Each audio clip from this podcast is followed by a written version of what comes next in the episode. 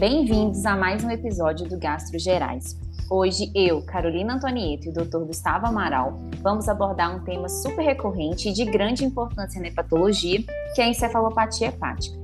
Nós usamos como principal referência para gravar o episódio de hoje o novo guideline da ISO, que foi publicado em junho de 2022, e esse guideline reforça a importância dessa entidade e também a importância da sua abordagem multidisciplinar. Gustavo, acho que para a gente começar, a gente podia falar sobre a definição da encefalopatia hepática, né? Exatamente, Carol. Então, é, como que podemos definir a encefalopatia? Ela é caracterizada por uma disfunção cerebral causada por uma disfunção hepática e ou shunt sistêmico, que vai produzir um grande espectro de anormalidades, alterações subclínicas, até mesmo coma. Então, na própria definição, já podemos pegar algumas características importantes que pode ser pela disfunção hepática ou pelo shunt sistêmico. Em algumas ocasiões, eu posso ter a presença dos dois causando cefalopatia hepática, como nós vamos ver posteriormente na, na classificação. Algumas definições mais antigas ainda colocam que tais alterações devem ser sempre reversíveis. Porém, é conhecido que em alguns casos pode sim ocorrer morte celular neuronal e, consequentemente, uma irreversibilidade. Gustavo, em relação à epidemiologia, essa entidade ela tem uma elevada prevalência? Uma das importâncias desse tema, Carol, é a elevada prevalência que tem a cefalopatia hepática sendo que nós podemos discutir uma possível subdiagnóstico diante de vários pacientes com uma encefalopatia mínima inobservável.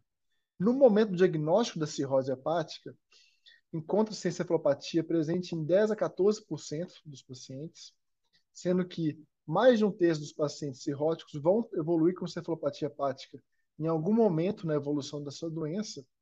E se nós discutimos, igual eu coloquei, a encefalopatia mínima, Existem estudos que colocam até 70, 80% dos doentes com cirrose que apresentam a encefalopatia. E uma vez que apresentou encefalopatia hepática observável, existe um risco aproximado de 40% de recidivar no próximo ano.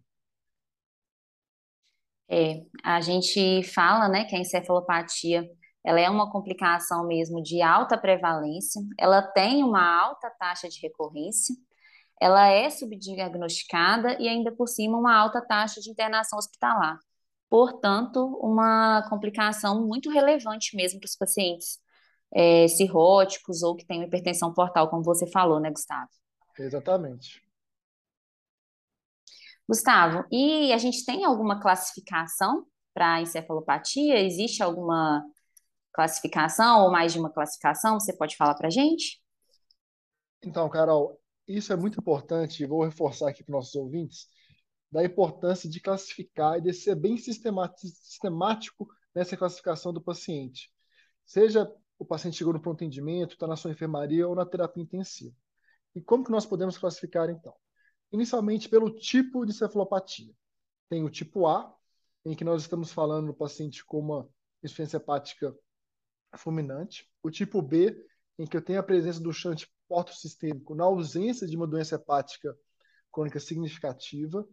E o C, em que nós estamos falando classicamente do paciente cirrótico, que é o paciente que vai ter tanto uma disfunção hepática como também um componente de shunt portosistêmico. Alguns locais ainda colocam o tipo D, que poderia entrar no contexto da CLF, mas essa, esse tipo não é tão, consenso entre todos. Em relação ao tempo, nós podemos classificar ela como episódica, como recorrente, se o paciente tiver dois ou mais episódios em seis meses, ou persistente, que é aquele paciente que ele não recupera o, a cognição e o sensório para o seu nível basal. Em relação à clínica, nós podemos dividir em dois grandes grupos. A inobservável, e aqui nós estamos falando da encefalopatia mínima, que nós vamos detectar apenas com testes específicos, que não é manifesta clinicamente, ou a, a encefalopatia West Haven 1 e a observável, que vai ser West Haven 2, 3 e 4. E também classificar de acordo com o fator precipitante, se é visível o fator precipitante e qual é ele. E aqui vai ser muito importante para tanto só os exames complementares da propedêutica com a abordagem desse paciente. Reforçando, o próprio guideline da EUS coloca que todas essas informações devem ser investigadas e registradas, visto que isso implica na terapêutica e prognóstico do paciente. E o próprio guideline também coloca que não é recomendado colocar a etiologia dessa cirrose nessa classificação. De tal forma, então, que nós vamos colocar o paciente com cefalopatia hepática de acordo com o tipo, o tempo, a clínica barra severidade e o fator precipitante. Quando a gente conversa sobre essa classificação clínica, a gente tem muito conhecimento da classificação de West Haven, né, Gustavo? Mas a gente vê muito utilizar, principalmente para outras patologias, a classificação de Glasgow. A gente tem alguma possibilidade de usar essa classificação, essa escala de comba de Glasgow nos pacientes com encefalopatia hepática? Então, Carol, essa é uma dúvida bastante frequente e acaba que nós vemos muito isso quando nós vamos discutir o paciente de terapia intensiva, na sala vermelha, no PA, na enfermaria. E sempre havia muita dúvida em relação aos próprios artigos e autores sobre a utilidade da classificação de Glasgow no paciente com encefalopatia. E o guideline europeu veio um pouco para esclarecer essa dúvida. O que, que o guideline recomenda? Primeiro, que ele coloca que não existe nenhum estudo comparativo mostrando qual é a melhor escala. Isso é importante para o nosso ouvinte saber. E segundo, que a escala de West Haven ela é útil principalmente do nível 2 para cima. E que nós podemos sim usar a escala de Glasgow no paciente com rebaixamento do nível de consciência. Que vai ser principalmente naquele paciente mais grave em nível de terapia intensiva. Então, nos pacientes graves, de modo geral, nós podemos sim utilizar a escala de, de, de Glasgow, até mesmo em conjunto com a classificação de West Haven. Ah, ótimo. Gustavo, e a gente sabe que os pacientes cirróticos, eles podem apresentar outras causas para alteração do nível de consciência, né? Então, a gente tem que tomar muito cuidado, né? Porque nem todo paciente cirrótico que chega confuso no pronto atendimento, a gente tem que falar que esse paciente tem cefalopatia hepática. O que, que você tem para falar para a gente sobre isso? Exato, Carol. Evitar de cair naquela rotina que o paciente cirrótico chegou no seu pronto atendimento está confuso, auto, automaticamente ele é rotulado como encefalopatia hepática. Isso era algo já consenso entre os hepatologistas e gastrologistas, mas que o, o clínico, o plantonista, tinha o costume de rotular muito esse paciente. E o guideline ele é bem enfático em relação a isso, que nesses pacientes, como por exemplo paciente com CLF, deve utilizar o termo de disfunção cerebral em vez de cefalopatia aguda uma vez que não seriamente a encefalopatia hepática é o único mecanismo causador da disfunção cerebral que está causando, como por exemplo, o rebaixamento do paciente. Porque muitas vezes nós rotulamos esse paciente com uma encefalopatia hepática, o que vai acabar limitando na propedêutica desse paciente, e às vezes tem uma causa reversível que nós não vamos procurar e, consequentemente, nós não vamos tratar. Importante também que no próprio guideline coloca que em cerca de 22% dos casos de encefalopatia hepática, entre aspas, se tratava, na verdade, de causas extrahepáticas, mostrando que é frequente essa confusão e é sempre importante ter isso em mente, então.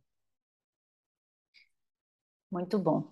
Então, como que a gente faz para diagnosticar encefalopatia hepática, Gustavo? O que, que eu tenho que fazer para falar, não, esse paciente ele tem encefalopatia hepática e não uma outra causa de alteração do estado mental?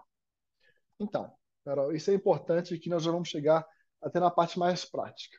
Lembrar que o, o diagnóstico eu vou fazer através da clínica do paciente, no paciente que tem a presença de uma cirrose, uma insuficiência hepática fulminante ou um shunt, sendo importante excluir as principais doenças neurológicas psiquiátricas. E o que, que nós podemos fazer, então, de propedêutica? Lembrar que a propedêutica aqui não é só para o diagnóstico diferencial, mas também para investigar o possível fator causal da encefalopatia hepática. Então, de modo geral, esse paciente vai sim, como qualquer cirrótico descompensado, ganhar uma investigação de causa infecciosa, se tiver um assiste para ganhar uma paracentese, um exame de urina, uma radiografia de tórax, examinar esse paciente por alguma lesão dermatológica, investigar de hidroeletrolítico de subácido básico, avaliar função renal e certificar esse paciente, ver se o paciente não está fazendo alguma CLF, em relação a alguns exames mais específicos, como neuroimagem, punção lombar e exames de maior complexidade, eles vão ficar principalmente para os casos que geram maior dúvida diagnóstica e nos pacientes que não respondem à terapia instituída em 24 a 48 horas. Esses pacientes devem criar um alerta, um alerta na cabeça do clínico que alguma coisa está errada, que está diferente. Então, esses outros exames devem ser solicitados e avaliados.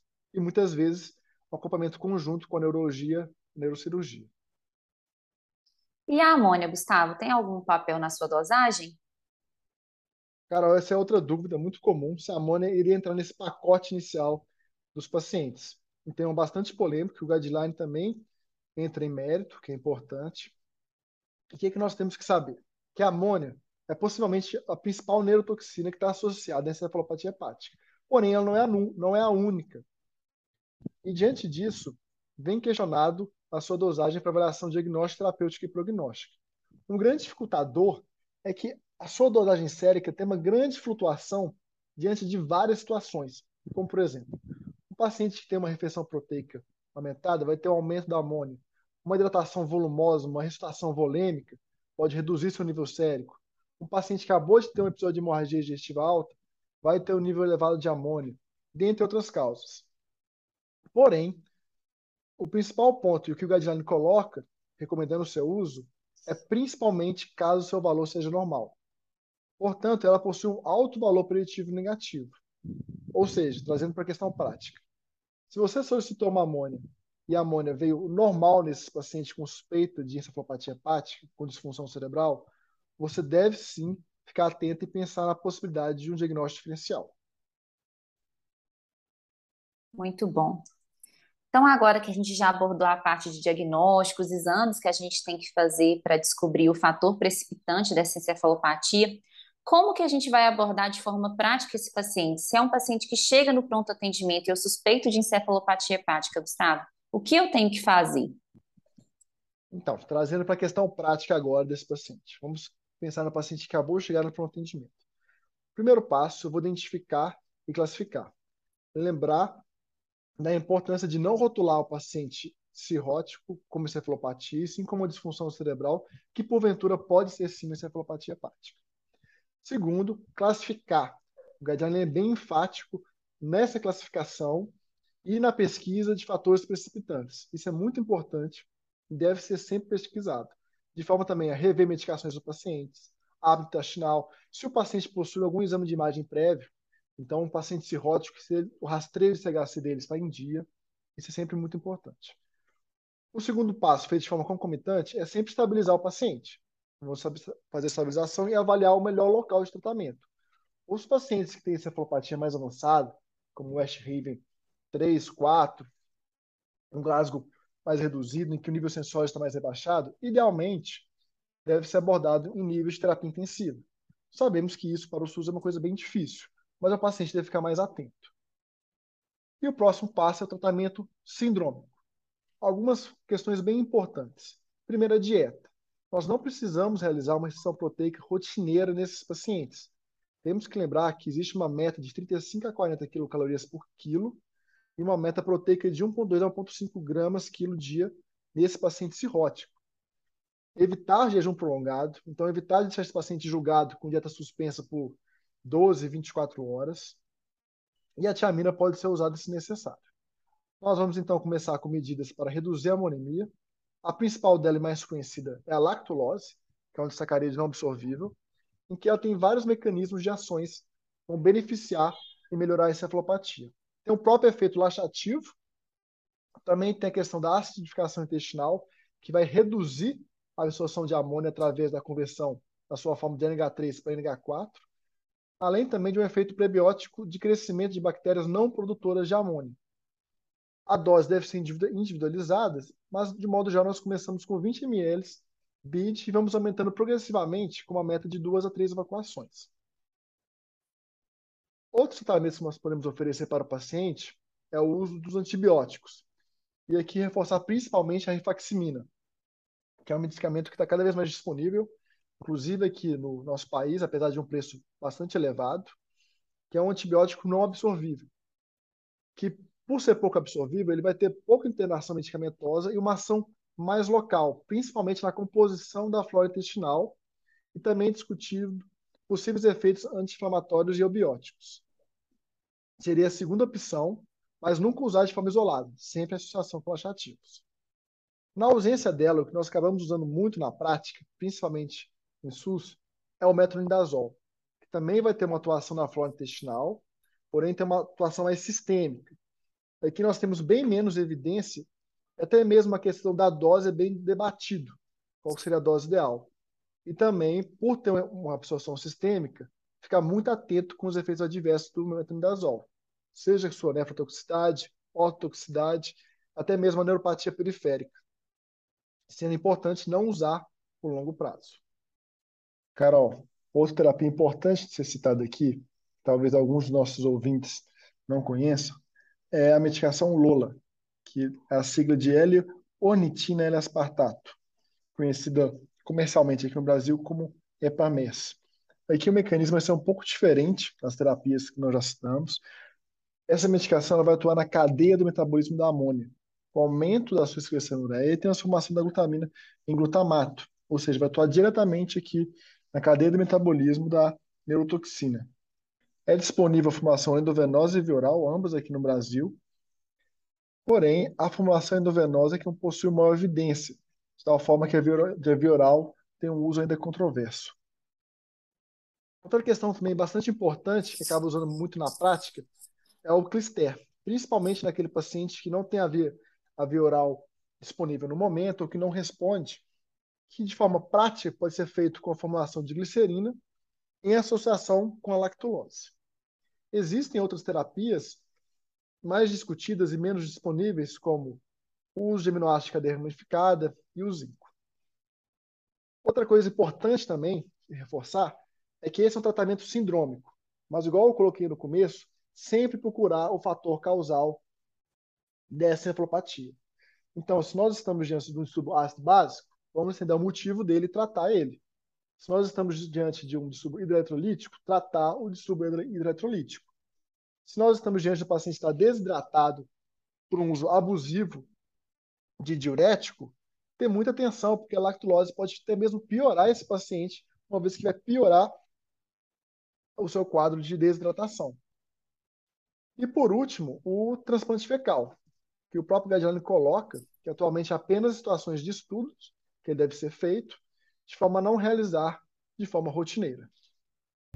Ótimo, Gustavo. Acho que a principal mensagem dessa abordagem prática é que a gente sempre tem que buscar o fator precipitante, como você falou, né? É um paciente que a gente não vai somente iniciar a lactulose, a gente tem que sempre buscar causas infecciosas, principalmente nos pacientes cirróticos. A gente sabe que esses pacientes eles têm uma maior propensão a desenvolvimento de infecção. Então, como você falou, funcionar a CIT desses pacientes, um raio-x de tórax, um exame de urina e ficar atenta às medicações, à desidratação, como você falou. É, acho que é isso, né? A gente conseguiu abordar o tema de forma prática, acho que vai ajudar bastante as pessoas que lidam com esses pacientes no pronto atendimento. Gostaria de agradecer os nossos ouvintes é, e convidá-los para é, visitar nossas páginas no Instagram. A gente tem outros episódios disponíveis nos principais agregadores. E é isso, pessoal. Muito obrigada, obrigado, Gustavo. Muito obrigado, Carol. Até uma próxima. Até.